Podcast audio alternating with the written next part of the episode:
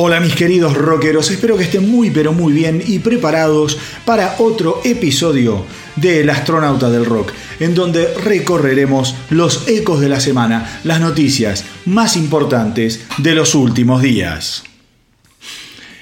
Y hoy mis queridos rockeros, hoy cambió todo, digo, los que siguen el podcast, los que siguen el programa, Saben que yo, después de mi saludo característico con el que doy inicio a cada transmisión, arranco con música, arranco con la información, eh, un poco como una especie de, rito de celebración para ponernos a todos ya bien eh, con el ánimo por las nubes. Pero hoy es un programa diferente, al menos el comienzo del programa decidí hacerlo en forma distinta ayer a la noche. Hoy es sábado, yo grabo el, podcast los días sábado, se transmite los domingos, pero, pero, eh, el, digamos ayer a la noche, noche de viernes, cambió todo, como les dije recién a raíz de una noticia que ya deben estar todos al tanto. Eh, se trata de la muerte inesperada, repentina, increíble y trágica del baterista de los Foo Fighters Taylor Hawkins a la edad de 50 años, lo que se dice un pibe todavía.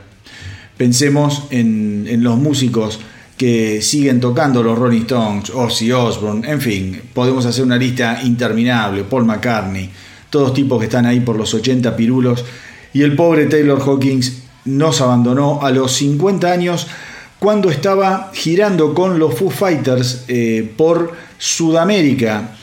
Increíblemente la semana pasada, la semana pasada los Foo Fighters habían tocado acá en la Argentina con motivo de la celebración de la edición del Festival Lola Palosa, siendo sin lugar a dudas la banda más importante de esta edición del festival, al menos en lo que se refiere a materia de rock.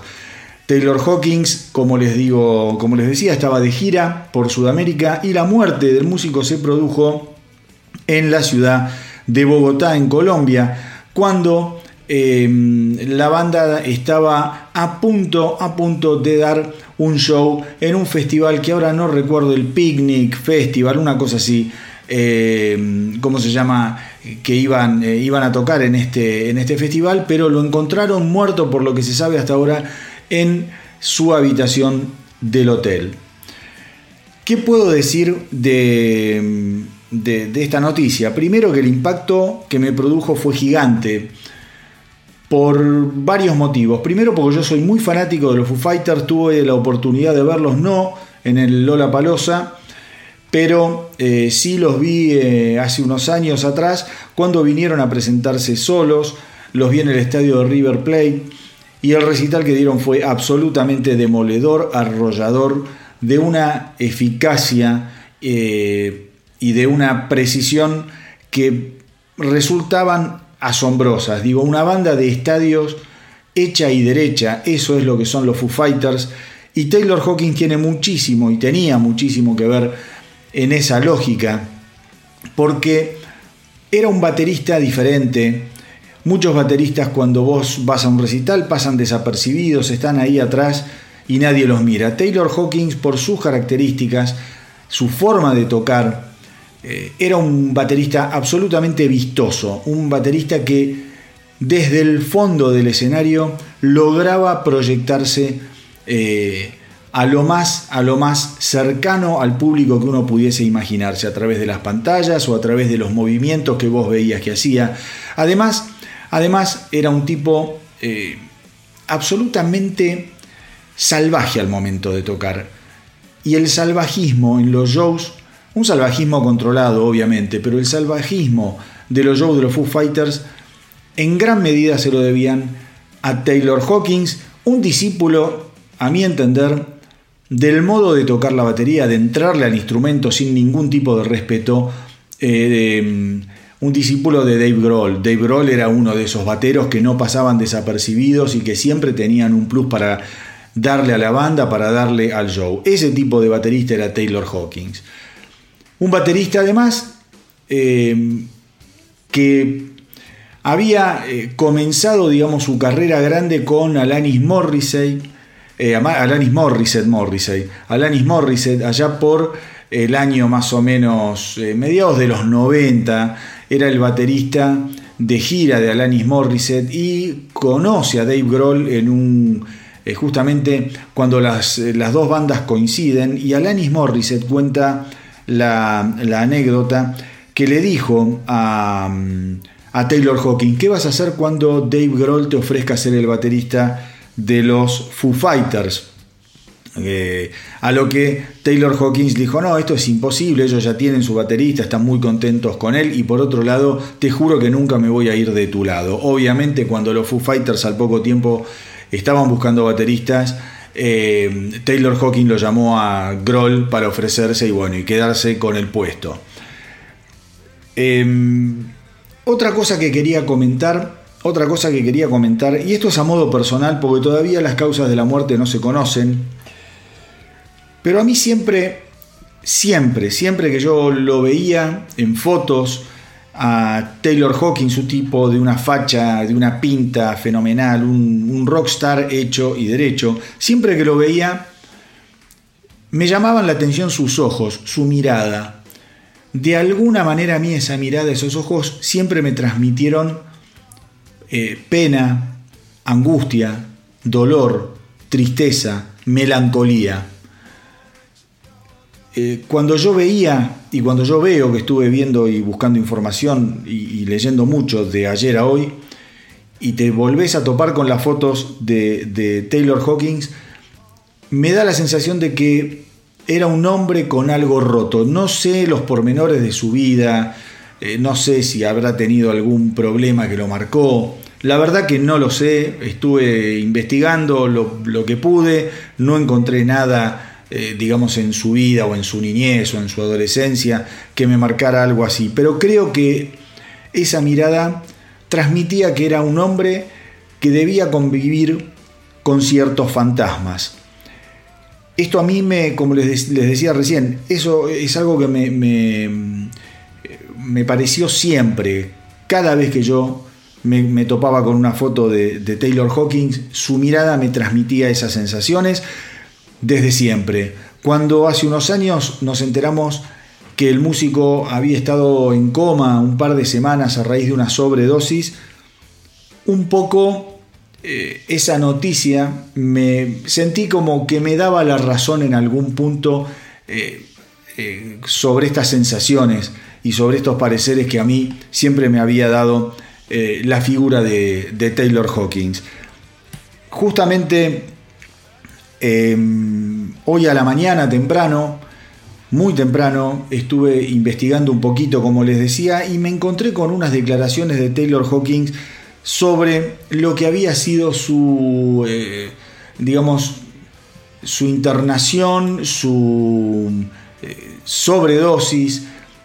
Y la verdad es que el tipo decía en unas declaraciones que su relación con las drogas era complicada, que él eh, no es que se consideraba un, eh, ¿cómo se llama?, un drogadicto, un junkie, sino que en algún momento de su vida, en el 2001, cuando tuvo este episodio tan desgraciado del que zafó, él se encontraba en una espiral de mucha fiesta, de mucha noche, y apretó el acelerador, según él, más de la cuenta, a raíz de eso, él dice que vivió un momento de quiebre, que fue algo iluminador y que lo llevó a encarar una lucha fuerte para mantenerse sobrio, para mantenerse limpio.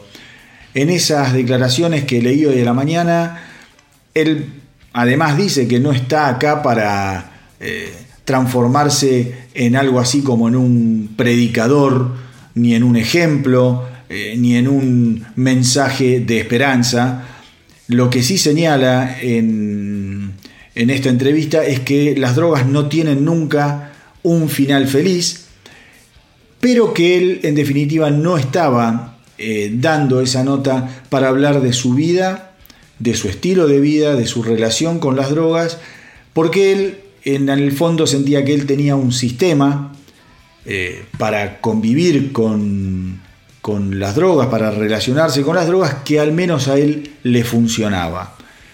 Cuento esto a sabiendas, y les confieso, que todavía no se saben las razones de la muerte de Taylor Hawkins.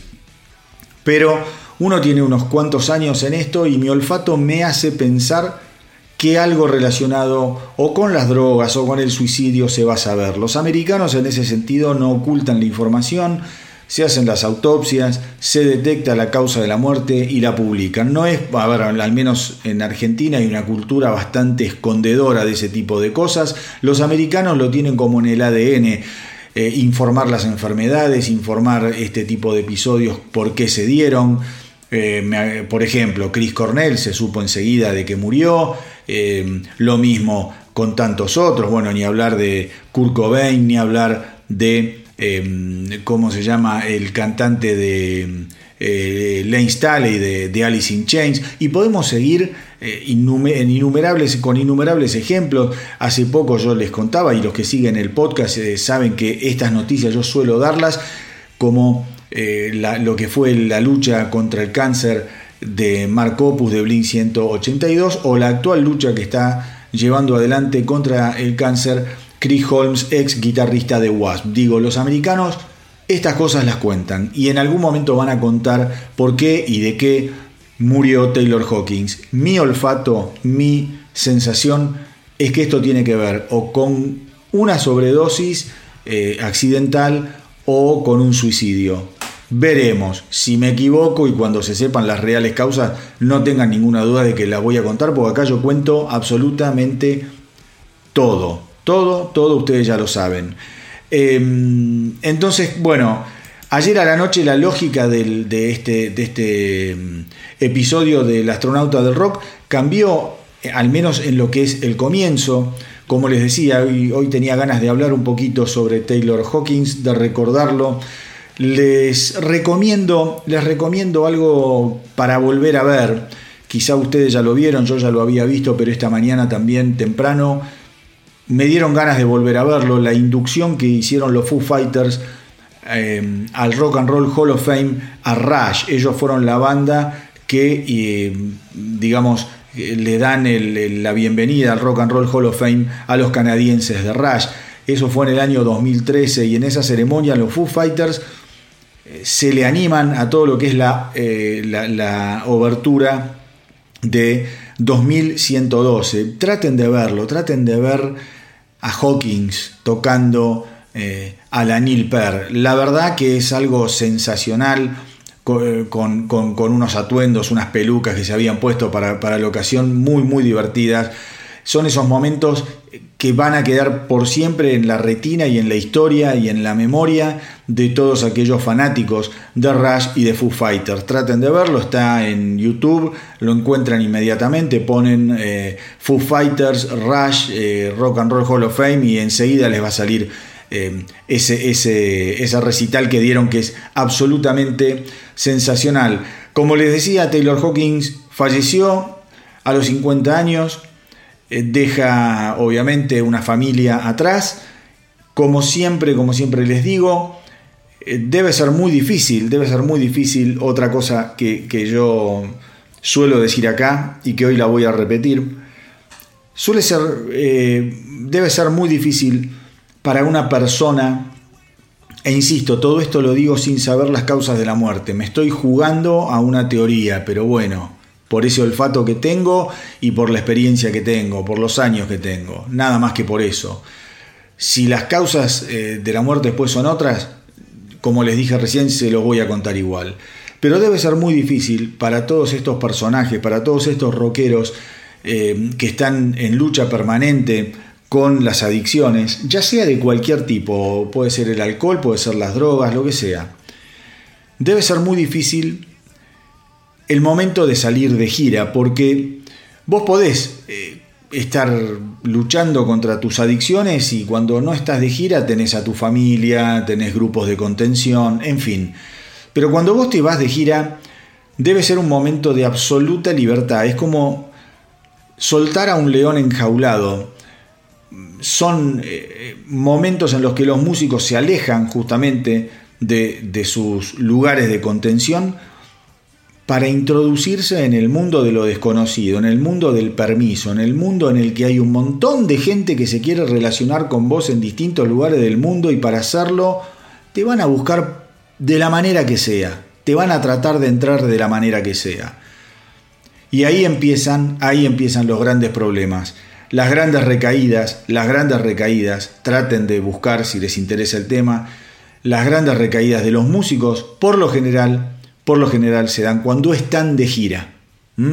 Hace unos años, dos, tres años atrás, Duff McKagan, que es uno de los músicos recuperados más asombrosos que dé la historia del rock, confesó que eh, después de estar limpio por prácticamente 20 y pico, 30 años, volvió a consumir calmantes, analgésicos, pastillas y tuvo que recuperarse y hacer eh, una especie de limpieza para volver a los, eh, a los, a es? A los, a los rieles de la normalidad. Lo mismo pasó con Steven Tyler, un tipo que estuvo décadas sin consumir nada, lo mismo, a raíz de no sé qué accidente que había tenido, empezó con calmantes y eso lo llevó a volver a consumir. Eh, y justamente estaban de gira, los Aerosmith.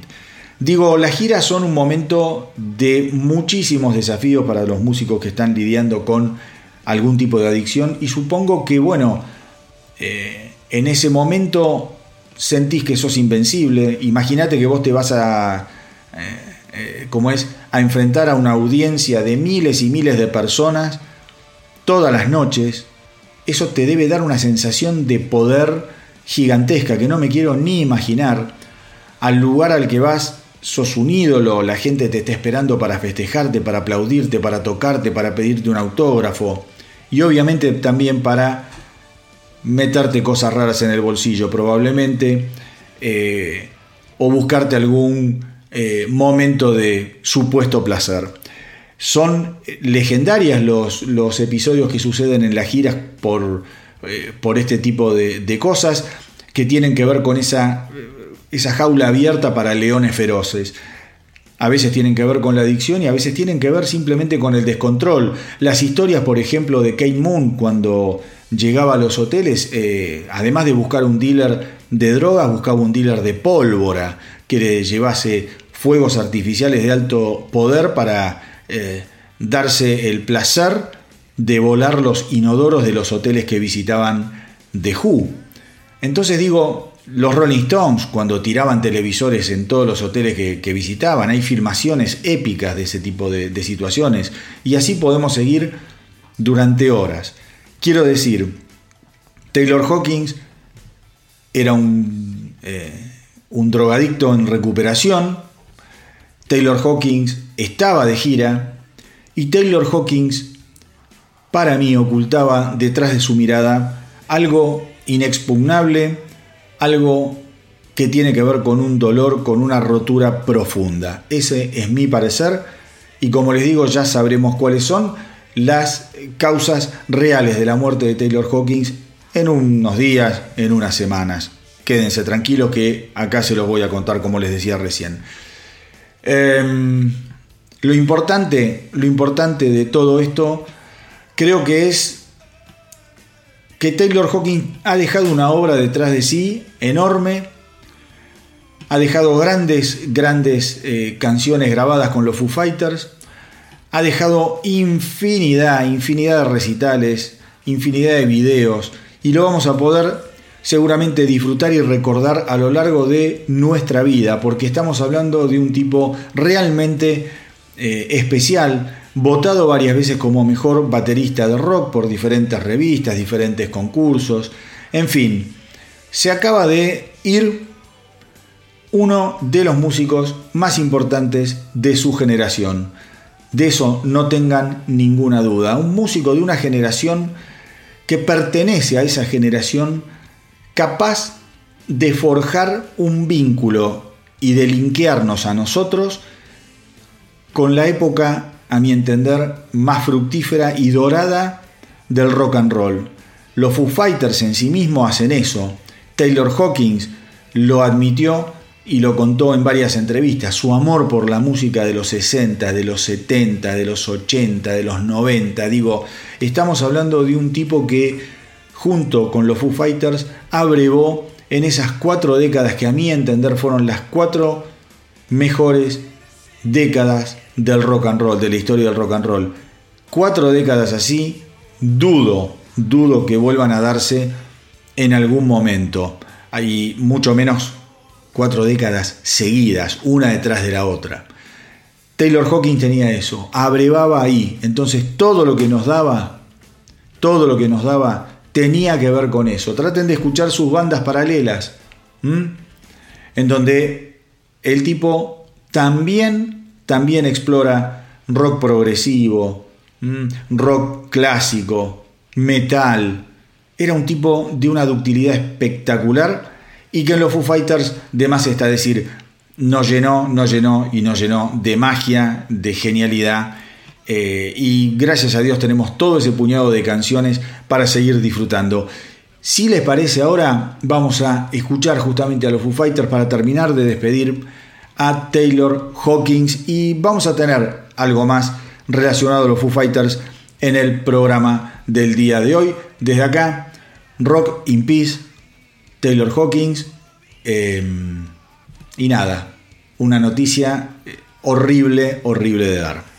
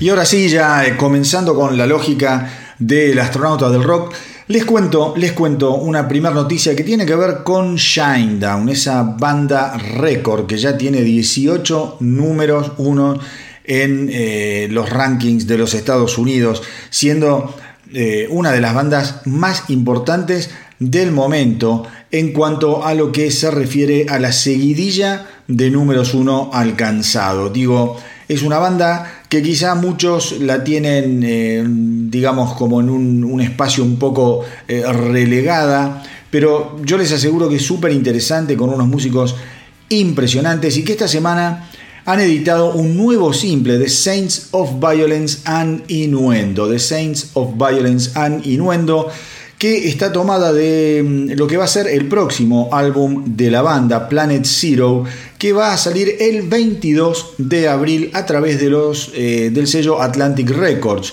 Eh, ¿Qué les puedo decir? Lo que tiene de interesante eh, este álbum, Planet Zero, por lo que se puede saber, y esta canción que vamos a escuchar ahora en, unos minutitos de Saints of Violence and Innuendo, es que presentan a la banda tocando eh, un tema tabú en este momento, que tiene que ver con la mm, eh, cultura de la cancelación. La cultura de la cancelación que justamente saca a relucir, a mi entender, mucho de lo peor de la raza humana que tiene que ver con la censura, con no respetar el parecer del otro. Vos podés pensar una cosa, yo puedo pensar otra, aunque alguno de los dos esté pensando algo aberrante.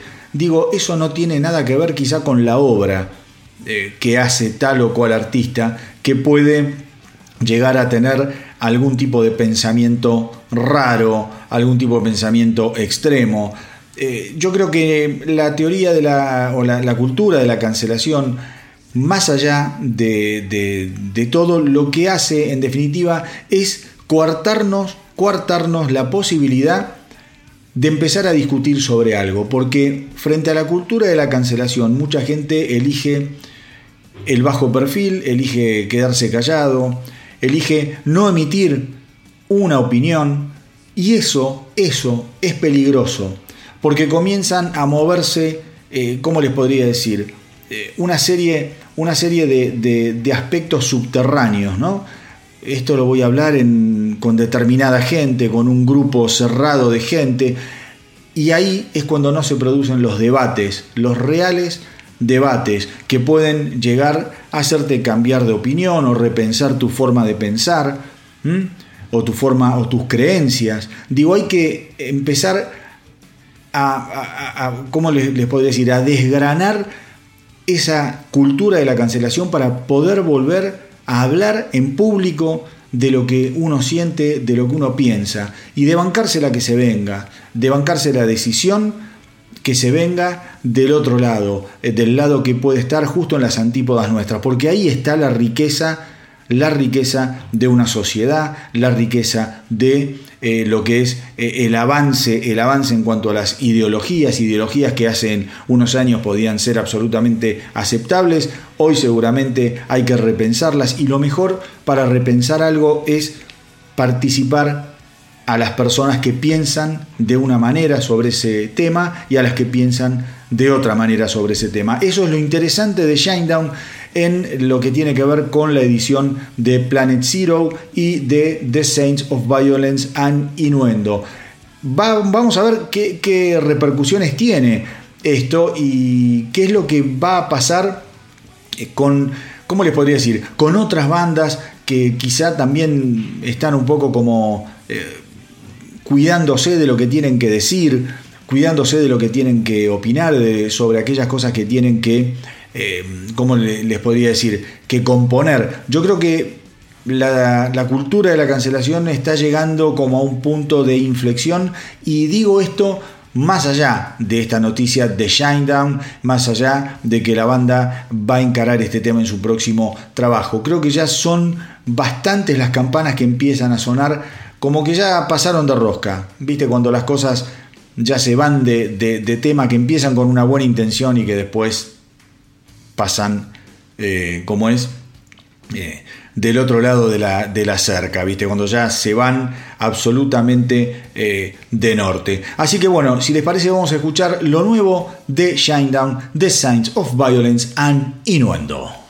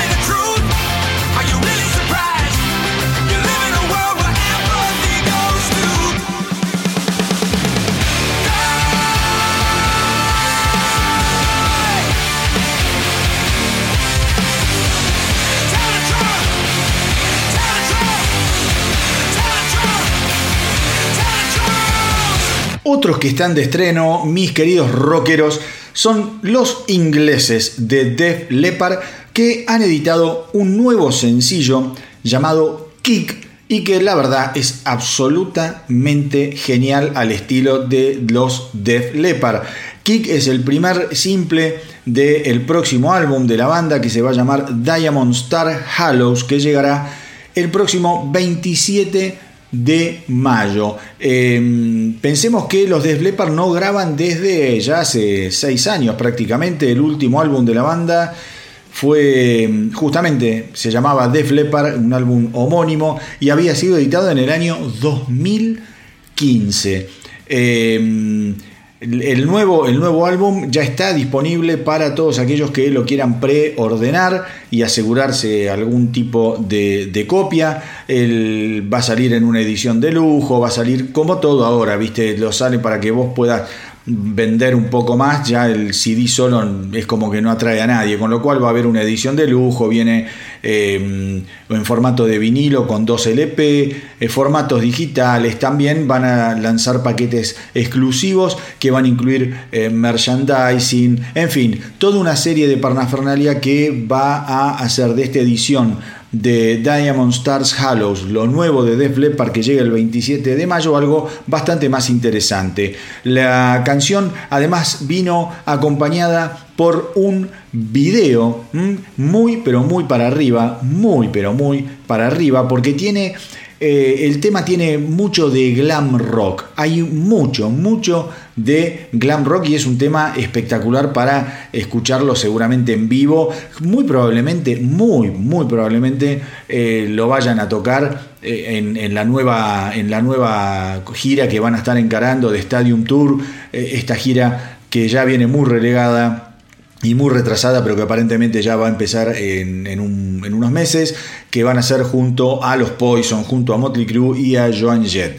Eh, el tema, cuando lo escuchen, les va a, recordar por momentos, a ver, la sensación, no a temas como Sugar, a We Will Rock You de Queen o justamente a I Love Rock and Roll. Tiene esa cosa de himno rockero. La verdad, a mí me gustó muchísimo, muchísimo, muchísimo esto nuevo de, de Flepar, que obviamente ahora vamos a escuchar con todos ustedes, mis queridos rockeros.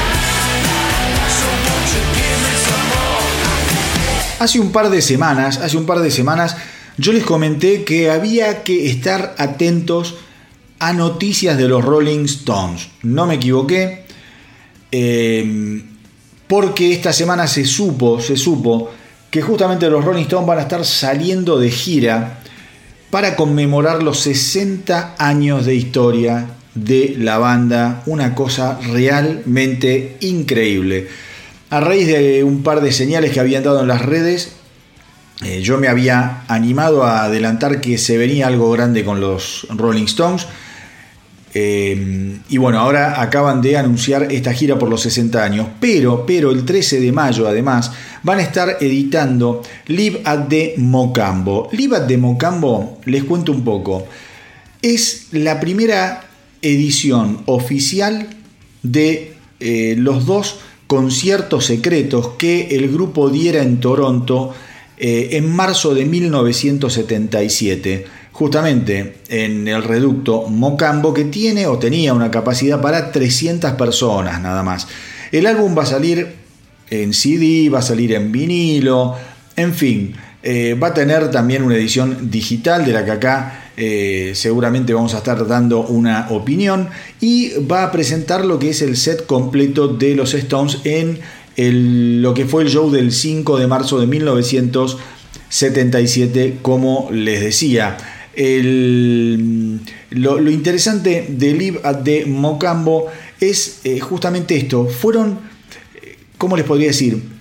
Actuaciones secretas, secretas, que los Rolling Stones dieron eh, en Canadá cuando eh, se organizó un concurso de radio en el que el premio eran eh, ganar entradas para ver a los geniales canadienses de April Wine, una banda maravillosa, eh, que iban a tocar, se anunciaban, con una banda soporte desconocida llamada The Crocaroach, las cucarachas, que obviamente eran los Rolling Stones. Imagínate vos llegás a ese recital y decís, bueno, vamos a ver a April Wine eh, y veremos qué son estas cucarachas. Y te aparecen los Rolling Stones a punto caramelo. En el año 1977 estamos hablando de unos Rolling Stones a punto caramelo, ya con un Ron Wood bien metido eh, y, ¿cómo se llama?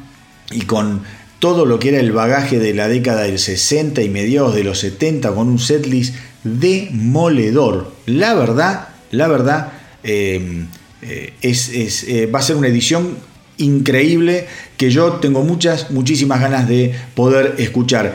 Lo bueno, lo bueno de estas cosas es que ya han anticipado dos canciones de lo que va a ser Live at the Macondo. Una es It's Only Rock and Roll y la otra eh, Rip This Joint. Rip This Joint, un clásico de lo que fue Exile on Mainstream. Pero ahora, si les parece, vamos a escuchar justamente el adelanto de Live at the Macondo de It's Only Rock and Roll.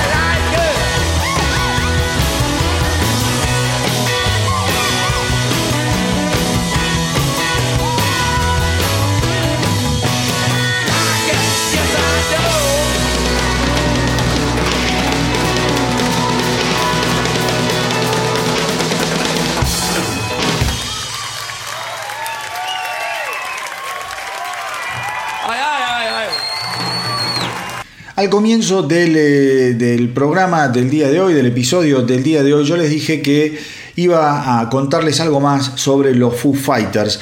Eh, y eso eh, tiene que ver con la edición del álbum de la banda ficticia Dream Widow. ¿Por qué digo banda ficticia? Porque ustedes ya saben seguramente que los Foo Fighters grabaron una película, filmaron en realidad una película llamada Studio 666 que básicamente cuenta la historia de los Foo Fighters en un, eh, digamos, en una situación un tanto rara cuando van a un estudio de grabación para eh, dejar registrado su décimo álbum, pero en el medio del proceso la banda se ve eh, aterrorizada y perseguida por los antiguos residentes del estudio, justamente la banda ficticia Dream Widow, que digamos amenaza con eh, eh, digamos la frustración de la, grabación del nuevo álbum de los Foo Fighters, pero también amenaza la vida de los Foo Fighters. Una historia que, qué sé yo,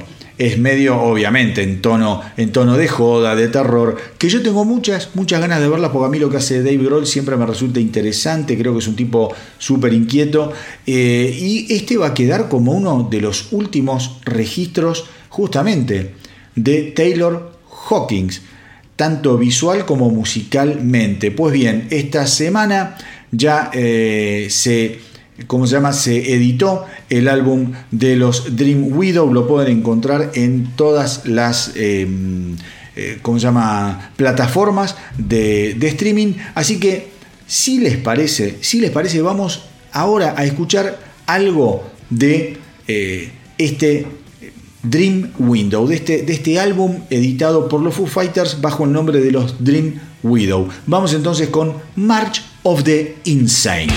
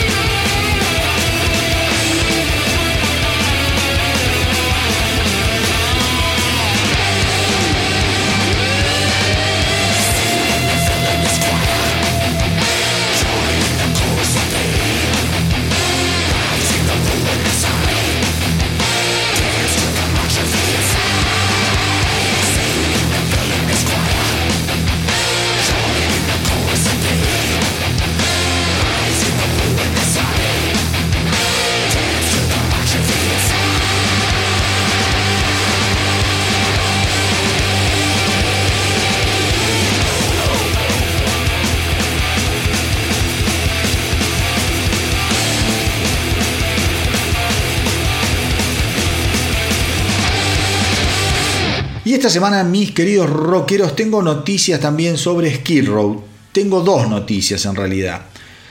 Primero, que la banda se, mm, digamos, reemplazó a su cantante, a su actual cantante, Sid P. Sid, eh, por el ex cantante de Hit, Eric Gronwall. Eric Gronwall entonces se transforma así en el nuevo cantante de Skid Row. La otra noticia que les tengo es que la banda va a estar editando el 14 de octubre un nuevo álbum llamado The Gangs All Here, del que esta semana además eh, editaron el primer simple, el homónimo de Gangs All Here. Lo que mucha gente me preguntaba en las redes cuando yo adelanté esta noticia en Instagram, en Facebook, en la página web, era por qué no había vuelto Sebastian Bach a las filas de Skid Row. La verdad que yo no sé por qué no volvió. Lo que sí puedo decir es que cuando yo leí la noticia de la llegada de Eric Gronwall en reemplazo de Sid Pithrit, pensé lo mismo. Dije, qué oportunidad maravillosa hubiese sido esta para que Sebastian Bach y Skid Row dejaran de romper las pelotas, hicieran las paces y volvieran a grabar música juntos.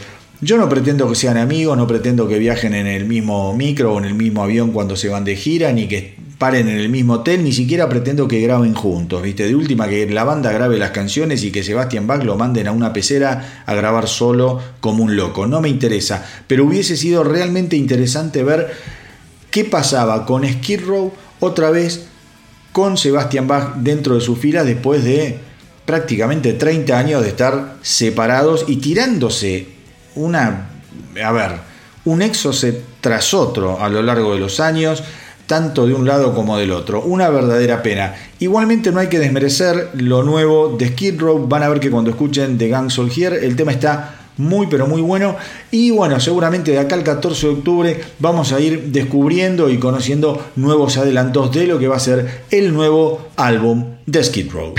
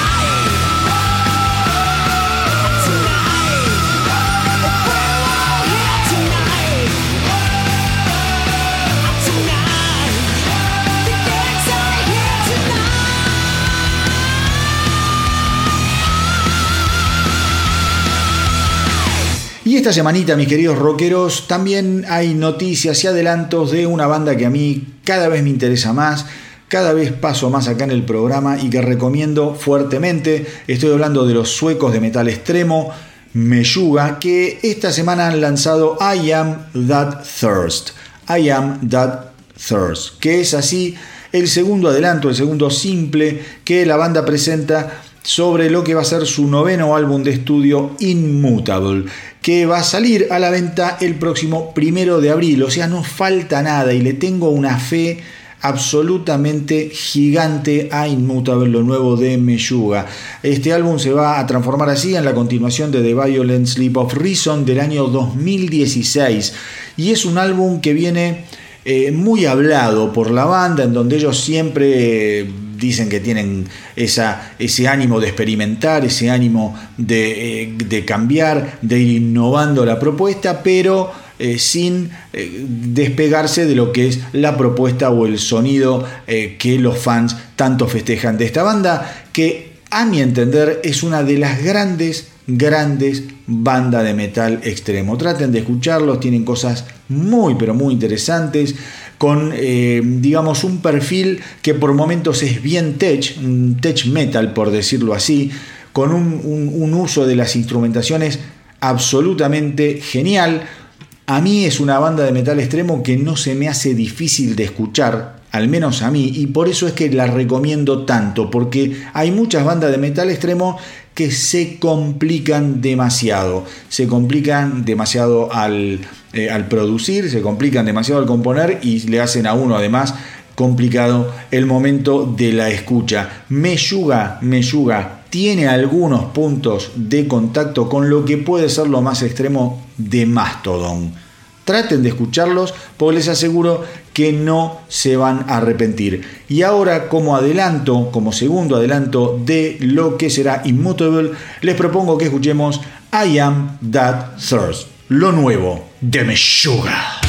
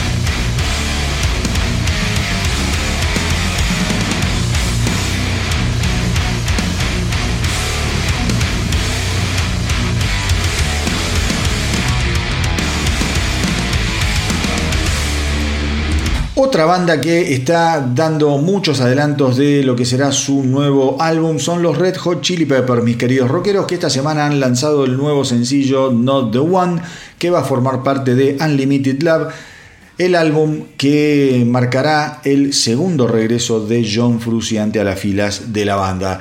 Unlimited Love se eh, editará el primero de abril eh, igual que el, álbum Immutable que les contaba recién de Meyuga. Todos aquellos que quieran saber o que les interese qué se va a editar en el mes de abril, sepan que pueden entrar en el Instagram del astronauta del rock, en donde yo esta semana hice dos posteos sobre lo que son las ediciones del mes de abril. Tuve que dividirlos en dos porque la verdad la música que viene eh, en abril es gigantesco, es una, es una catarata, un aluvión de música, así que prepárense porque lo que vamos a escuchar en abril no va a tener parangón. Es un mes súper, súper fuerte. Tengamos en cuenta que ya está llegando la primavera, el verano boreal y es el momento en el que muchos, muchos aprovechan para presentar sus nuevos álbumes. ¿Por qué? Porque empiezan los festivales, los recitales, las giras que suelen eh, darse en esa época del año en el norte.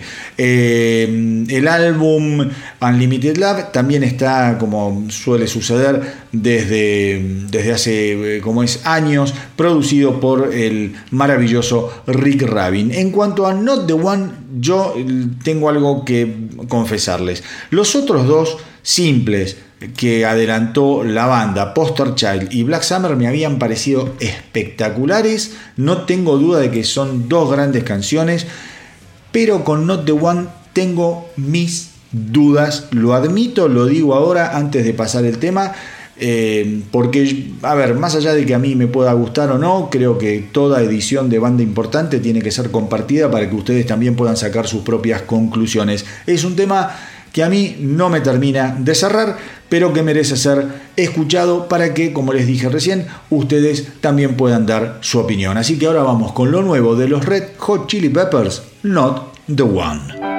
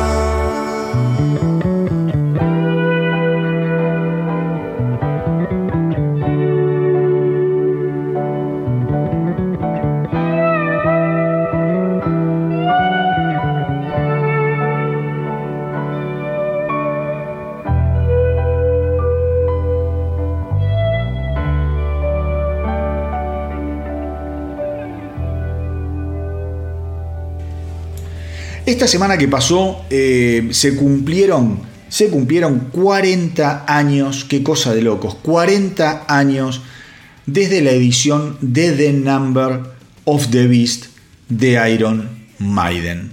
¿Mm? En función de esta edición, en el canal de YouTube del astronauta del rock pueden encontrar un video en donde yo hago una, un, repaso de lo que fue el impacto de la edición de The Number of the Beast. Primer álbum que grabara Bruce Dickinson con los Maiden, luego de, que la banda se deshiciera de Paul Diano. Diano que está pasando unos problemas de salud bastante serios eh, con sus piernas y bueno, un tipo que no se ha cuidado, en fin. Cuando entra Bruce Dickinson a Maiden, eh, allá en el año 81, obviamente cambió todo, pero no solo cambió todo dentro de Maiden, sino que The Number of the Beast cambió todo absolutamente para lo que fue... Eh, el advenimiento definitivo y la consagración definitiva de la conocida New eh, Wave of British Heavy Metal, todo ese movimiento en donde estaba Iron Maiden, en donde estaban los Def Leppard, mal, mal o bien, a ellos no les gusta que los pongan ahí, pero surgieron por esa época, Saxon, en fin, Diamond Head, una locura lo que estaba pasando con el heavy metal en Inglaterra y Iron Maiden con la edición de The Number of the Beast termina consagrándose como uno de los mayores representantes del género, con un disco que aún hoy escucharlo es un verdadero lujo. Vos hoy escuchás The Number of the Beast y te aseguro que la piel se te vuelve a poner de gallina. Les cuento esto a raíz también de que Bruce Dickinson estuvo un poco hablando esta semana sobre eh, lo que fue la grabación del álbum. Dice que la potencia, la fuerza y el entusiasmo que tenía la banda en ese momento era realmente increíble, que se vivía un momento eh, de fiesta permanente dentro de lo que era la grabación de, eh, de, The Number of the Beast, a pesar de que el productor Martin Birch los volvía absolutamente locos. Cuentan que muchas veces estaban un día grabando, grabando, grabando y cuando terminaba el día ellos estaban convencidos de que habían hecho unas sesiones maravillosas y Martin Birch le decía, bueno, no se vayan de fiesta hasta demasiado tarde porque mañana tienen que volver al estudio para volver a grabar el desastre que grabaron hoy. Un tipo súper exigente, menos mal que Martin Birch fue lo exigente que fue con eh, la grabación de The Number of the Beast porque ha dejado, ha dejado una verdadera eh, joya dentro del legado de lo que es su carrera como productor, la carrera de los Iron Maiden como banda y sin lugar a dudas un legado imprescindible para todo amante del heavy metal. Así que nada, mis queridos rockeros, quería comentarles esto, este aniversario, este 40 aniversario. Yo justamente en el video que les cuento que puedan encontrar en YouTube, en el canal del astronauta del rock, un poco... Eh, eh, cuento cómo fue encontrarme con ese álbum cuando yo tenía apenas, no sé, 14 años más o menos. Lo, lo compró un amigo mío a través de, a través no, a, raíz de, que estábamos caminando por Avenida Rivadavia y recorriendo disquerías básicamente un sábado y vimos la tapa y el único que tenía guita en ese momento para comprárselo era este amigo mío, César. Eh, lo compró si no sabíamos ni, ni qué era. El, álbum, no habíamos escuchado nunca Iron Maiden, pero después de comprarlo nos fuimos a la casa de él y cuando pusimos la púa en el vinilo, wow, fue como una especie de, relámpago eh, o de rayo metálico que nos partió absolutamente al medio y al otro día creo que todos fuimos y nos compramos el disco y después nos compramos los dos anteriores, Killers, Iron Maiden y ahí empezó toda una historia de amor incondicional a esta banda genial de la que eh, ahora obviamente vamos a estar escuchando 22 Acacia Avenue.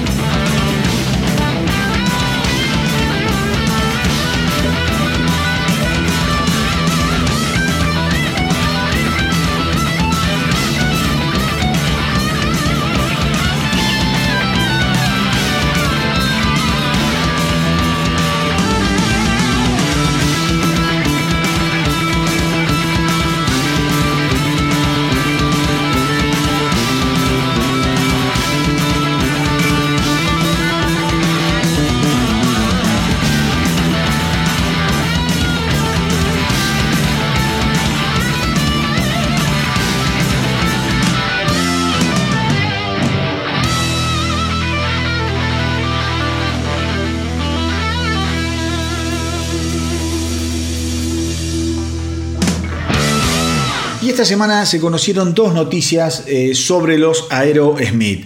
Una buena y otra no tan buena, pero que tampoco es una sorpresa. La primera es que la banda va finalmente a realizar su postergada, eh, eh, ¿cómo se llama? Em, residencia, residencia en Las Vegas.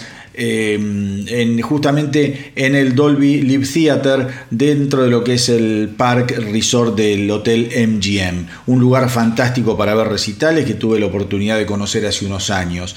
Eh, recordemos que en abril del 2019, en abril del 2019, eh, los Aerosmith habían comenzado con esta residencia, pero eh, digamos, bueno, todo lo que pasó después con el coronavirus y qué sé yo, medio frenó, frenó toda la, la lo como era el, festejo y estas presentaciones de lo, que, de lo que es la residencia de Aerosmith, que sin lugar a dudas va a ser una cosa increíble. Las últimas presentaciones justamente fueron en febrero del 2020.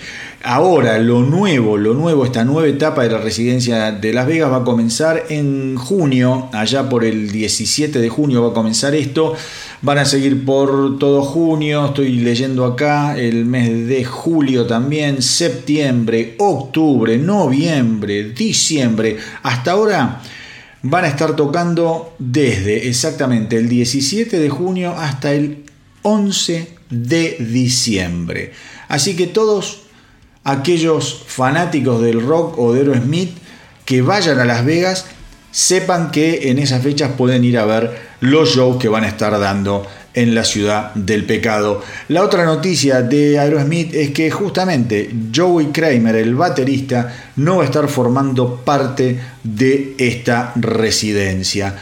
No hay eh, razones muy, muy claras. Em, simplemente dijeron que el baterista en estos tiempos inciertos ha eh, decidido prestarle más atención a su familia y que por eso no va a estar presente dentro de la eh, residencia en Las Vegas de los Aerosmith. Recordemos que ya había habido lío con Kramer, es más, eh, justamente no había tocado en algunos shows de, de, es? de la residencia en Las Vegas allá por el 2019. Esto había traído una serie de controversias, abogados, qué sé yo, bueno, demandas demandas que perdió Joy Kramer por otro lado y yo creo que más allá de ensayar una especie de reconciliación con el baterista las cosas no han quedado del todo bien y yo creo que Joey Kramer al ser un miembro fundador de los Aerosmith en el fondo eh, ya a la edad que tiene no va a sacar el plato, los pies del plato y lo van a, como es, a manejar esto, como yo te digo, de una forma que bueno, no eh, se va a dedicar a esto, va a tomarse un tiempo, pero no va a salir de lo que es la mina de oro de la marca Aerosmith, con lo cual, bueno, quedará como Bunny Carlos relacionado a, a como es, a Chip Trick el tipo no toca más con Chip Trick, están a las patadas, pero sigue formando parte de lo que es la sociedad anónima, por decir así. Eso también pasó con eh, Steve Perry en Journey. Cuando vos ya formás parte de una sociedad tan pero tan lucrativa, eh, difícilmente eh, te, te, puedas alejar definitivamente de todo lo que son los negocios. Yo creo que lo de Kramer debe pasar un poco por ahí, porque no están eh, diciendo ni que se separaron del baterista ni, ni, nada, sino que simplemente tomó la decisión de quedarse fuera de los conciertos que la banda va a dar en el 2022. Después, si esto termina en una patada en el ojete, eh, luego de arreglar temas contractuales, ya nos iremos enterando. Así que nada, mis queridos rockeros, les deseo a todos ustedes que puedan ir a Las Vegas y no se puedan eh, y no dejen pasar, perdón, la residencia de Aerosmith.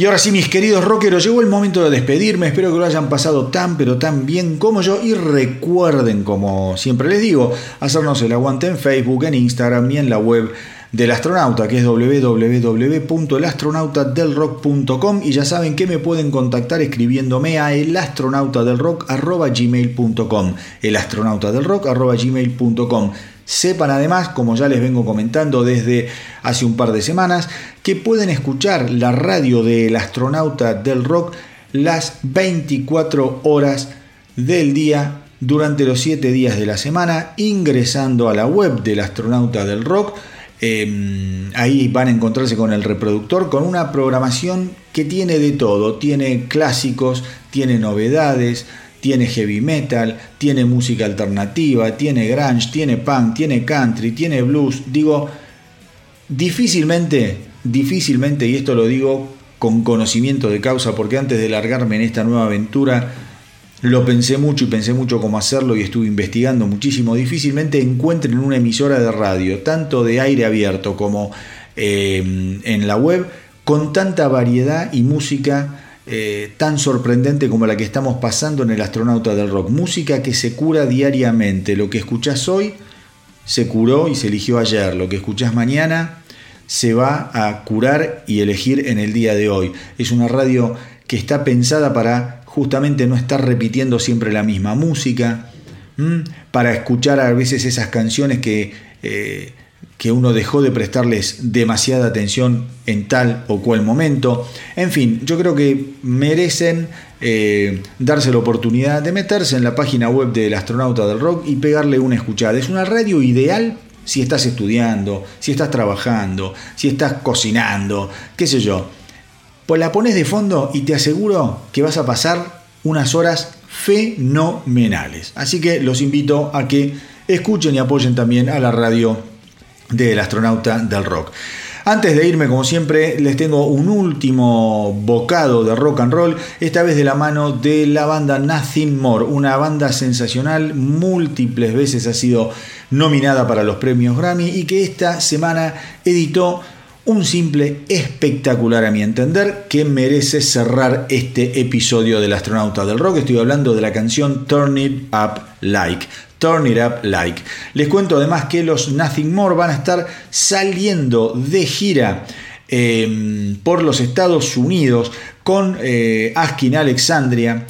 Eh, Atreyu y Eva Under Fire. La gira va a comenzar en Kansas City, Missouri, el 13 de mayo y va a finalizar en Houston, Texas, el 19 de junio. Obviamente van a tocar por todos los Estados Unidos, que sé yo, van a pasar por Nashville, Denver, Atlanta, New Orleans y demás cities of the United States of America. Así que, mis queridos rockeros, como siempre les digo, hagan correr la voz para que nuestra tripulación no pare de crecer. Espero que les haya gustado el episodio de hoy. A mí me encantó hacerlo y compartirlo con ustedes. Como siempre, gracias por estar ahí.